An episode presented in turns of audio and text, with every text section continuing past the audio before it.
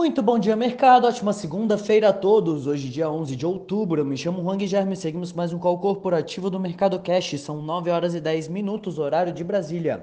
Índice S&P 500 Futuro indicando queda de 0,39% e o índice Bovespa Futuro indicando alta de 0,38%. Hoje, os mercados mundiais operam com volumes reduzidos, dado o feriado de Columbus Day nos Estados Unidos e a véspera de feriado aqui no Brasil. A agenda do dia, por sua vez, está fraca de indicadores. Esta semana deve ser marcada pela divulgação de resultados dos grandes bancos nos Estados Unidos relativos ao terceiro trimestre. Na Europa, investidores seguem atentos aos desdobramentos da crise energética no continente. Autoridades do Banco Central Europeu discutiram em um painel na Eslováquia a possibilidade de deixar para trás as medidas de estímulos da pandemia, mesmo se isso desagradar alguns governos. A decisão sobre o tema deve ocorrer em dezembro. O Eurostox opera em queda de 0,49%. No mercado asiático, o regulador de mercados da China afirmou que multou a Alibaba em 527 bilhões de dólares, abaixo da multa de 2,8 bi que o Alibaba recebeu em abril. Na sexta-feira, a Alibaba avançou 7,9% e Tencent 2,9%. Hoje, a incorporadora chinesa Evergrande, que passa por uma crise, enfrentou o pagamento de mais juros de dívidas. No mês passado, a empresa já deixou de pagar os juros de duas dívidas que venciam. A bolsa do Japão fechou em alta de 1,6 Xangai no 0 a 0 e Hong Kong em alta de 1,9%. Aqui no Brasil saiu o relatório Focus IPCA 2021 revisado para cima de 8,51% para 8,59%, o PIB 2021 mantido em 5,04%, dólar revisado para cima de 5,20 para 5,25 e Selic meta em 8,25%. Entre as commodities, os contratos futuros do minério de ferro negociados na bolsa de Dalian fecharam em alta de 6,4% e o petróleo Brent opera em alta de 2,6%.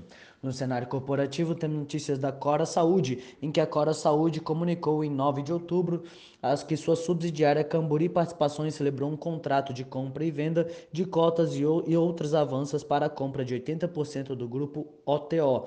A empresa que deve formar uma sociedade com acionistas fundadores do grupo para operar todas as suas atividades no Ceará.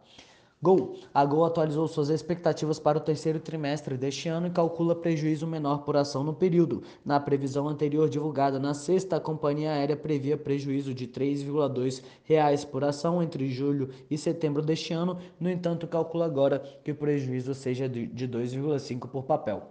Banco do Brasil e Bradesco. Segundo o comunicado divulgado na sexta, o Banco do Brasil vendeu sua participação no banco digital Digio para o Bradesco. Assim, o Bradesco celebrou com a BB Elo Cartões Participações, controlada do Banco do Brasil, um contrato para a compra de 49,9% do Digio.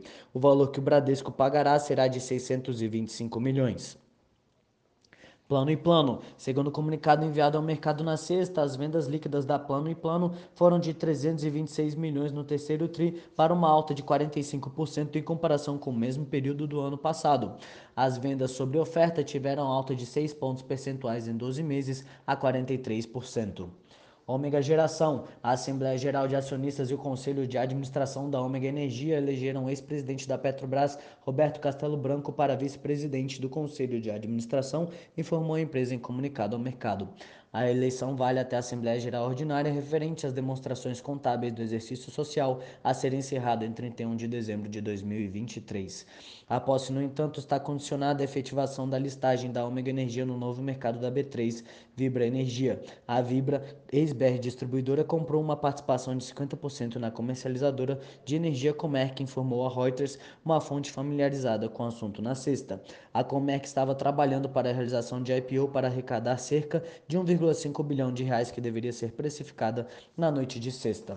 Petrobras. A Petrobras informou na sexta que determinou a elevação do preço médio da gasolina e do gás de cozinha nas refinarias em 7,2% a partir de sábado, refletindo o avanço do petróleo no mercado externo e fortalecimento do dólar.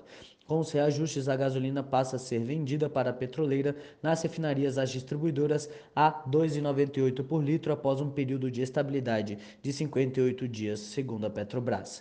No acumulado do ano, a gasolina da Petrobras soma alta de mais de 60%, já o diesel, que sofreu aumento na semana passada, acumula avanço de mais de 50%. Por hora, estas são as principais notícias. Desejo a todos um excelente dia e ótimos negócios. Um forte abraço.